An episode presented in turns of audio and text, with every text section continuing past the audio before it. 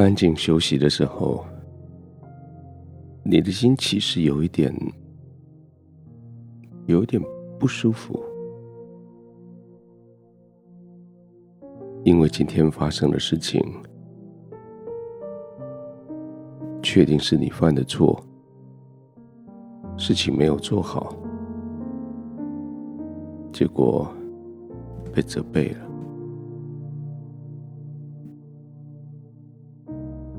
那种责备是应该的，因为事情就是没有做好，没有照着该做事情的方法跟标准，也没有照着你所答应的来做。现在，当一天过去的时候，你头脑里面在想的是。我当时怎么会这么？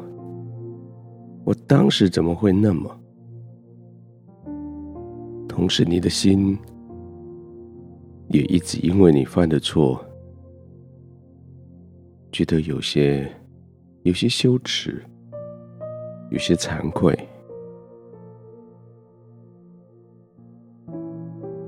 现在是躺卧下来的时间，但是你得花点时间。让自己的心也能够安顿下来。毕竟犯错不是你的常态，毕竟被责备不是你每一天发生的事情。今天这件事能够在你的生命里面带来什么样的影响？或是什么样的进步吗？我们就躺下来，慢慢的来思考，还是得刻意的让你的呼吸慢下来吧，因为这种懊悔、这种不甘愿，会让你的呼吸心跳变快。我们就刻意的、慢慢的吸气，停一下，再慢慢的呼气，吸气，停一下，慢慢的呼气。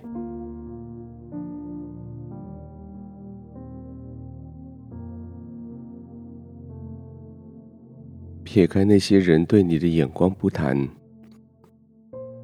那些你自己所建立起来的在别人面前的形象好像有点受损，这件事情使得你的心现在真的不舒服。这种不舒服不是不承认错，而是你好像做了你不会做的事情。而当你做了你该做的事情的时候，众人不一定都看得到。但现在你做了你不该做的事情，而且被公开指责，好像全世界的人都看到了。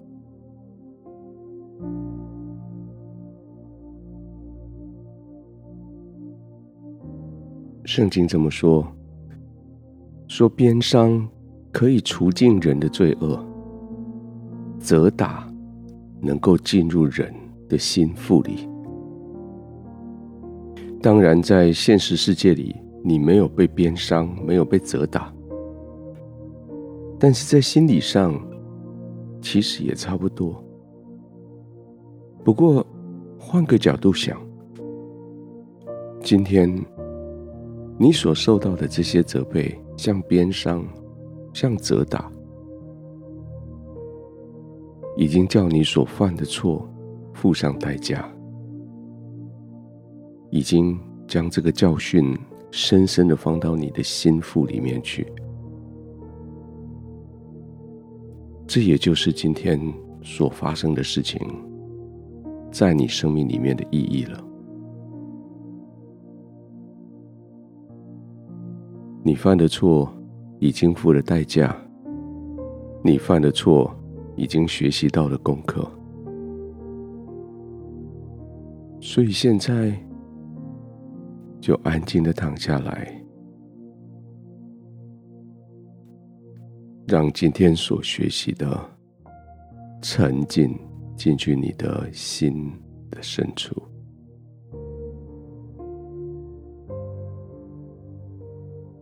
天父，我谢谢你在今天。当我犯错的时候，让我还有悔改的机会。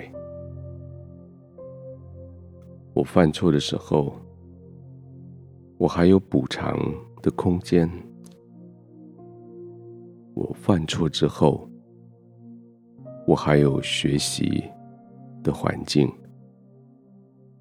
我犯错之后，我还学习到新的事情，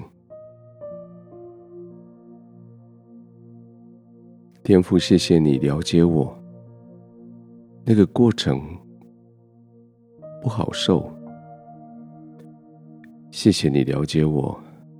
那个面子实在是很难挂得住，但是一天下来，这是我学习。这是我更坚强，这是我更进步的一个过程。我谢谢你带着我，现在可以平安的躺下来。谢谢你帮助我，让我的心思意念被安静下来。带着你对我的了解，带着全新的盼望，我可以期待明天的来到。我可以在你的怀里安然的入睡。